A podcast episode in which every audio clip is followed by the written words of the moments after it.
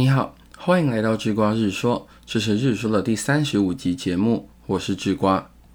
在上一篇日说中，我们提到了一本记录中国神话的古籍《山海经》，书中的篇章安排啊，大概说明了《山海经》当中有写实记录，说明各地风土情形的考量。但这种写实精神的考量，与它内容却大相径庭。它的内容啊，很多都是我们以现在的常识与经验所无法确知的生物或是药草。最为著名的，应该就是许多流行文化所共有的九尾狐了。在《山海经》的《南海经》里是这么记载的：右东三百里，曰青丘之山，其阳多玉，其阴多青乎，有兽焉。其状如狐而九尾，其音如婴儿，能食人。食者不蛊，这便是对九尾狐最初的描述。从上面的原文叙述啊，我们可以看出《山海经》的几个特点。首先，《山海经》应当有一种纪实的精神，它对于每个物种的描述是以其所在的地点与外貌，还有声音等等的外在条件说明的，并且啊，说明了神仙与妖怪对于人们的害处或是用处。这与神话是具有记录功能的特点能够互相对照，甚至啊，《山海经》更进一步以实用的角度出发，记录了神仙妖怪对人类实际的作用。另外，《山海经》啊，对于各个神怪的特点与作用，体现出中国古人对于世界的认知。我们再以九尾狐的故事去说明吧。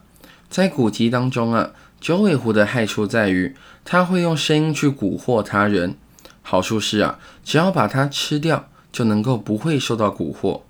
这个背后的逻辑，代表的是万物有灵与以形补形的的观点。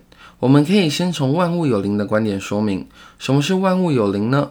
顾名思义啊，就是每一个物品与动物都是有灵魂的。正因为它们有灵魂，于是啊，他们会进行思考，做出与人类相似的行为。这就说明为何物品与动物可以经由人们的共同记忆与传送，成为神话与传说。那以形补形的观点呢，则是万物有灵观点的进步延伸。因为自然界中的万物各自有他们的神奇与超越人类的地方，而因为啊，他们是有灵魂，与人类并没有价值上的无异，他们是公平的。他们可以与自然接触，甚至能够透过媒介获得自然的魔力。于是，基于对自然与魔力的敬畏，人们会产生崇拜的心理。一方面呢，出现了半人半兽的神灵，强调他们能够独立思考，又具备超越人类的能力与神格；另一方面呢，人类就形成了借由佩戴与使用妖怪奇特的地方，借此获取他们魔力的思考与文化。达成人类能够增加能力、进一步成长的目的。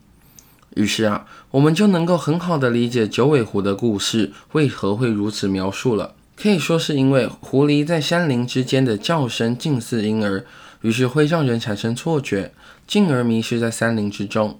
于是啊，古人就放大了这样的特点，并且用九尾来彰显其蛊惑的形象与独特的地位。同时，古人认为啊，只要能够使用它们，就能够不会被疑惑。这底层的思考逻辑便是使用动物特定的魔力媒介，以获得某些能力，达到驱邪的目的。而这种啊，就是可以用以形补形来概括的想法。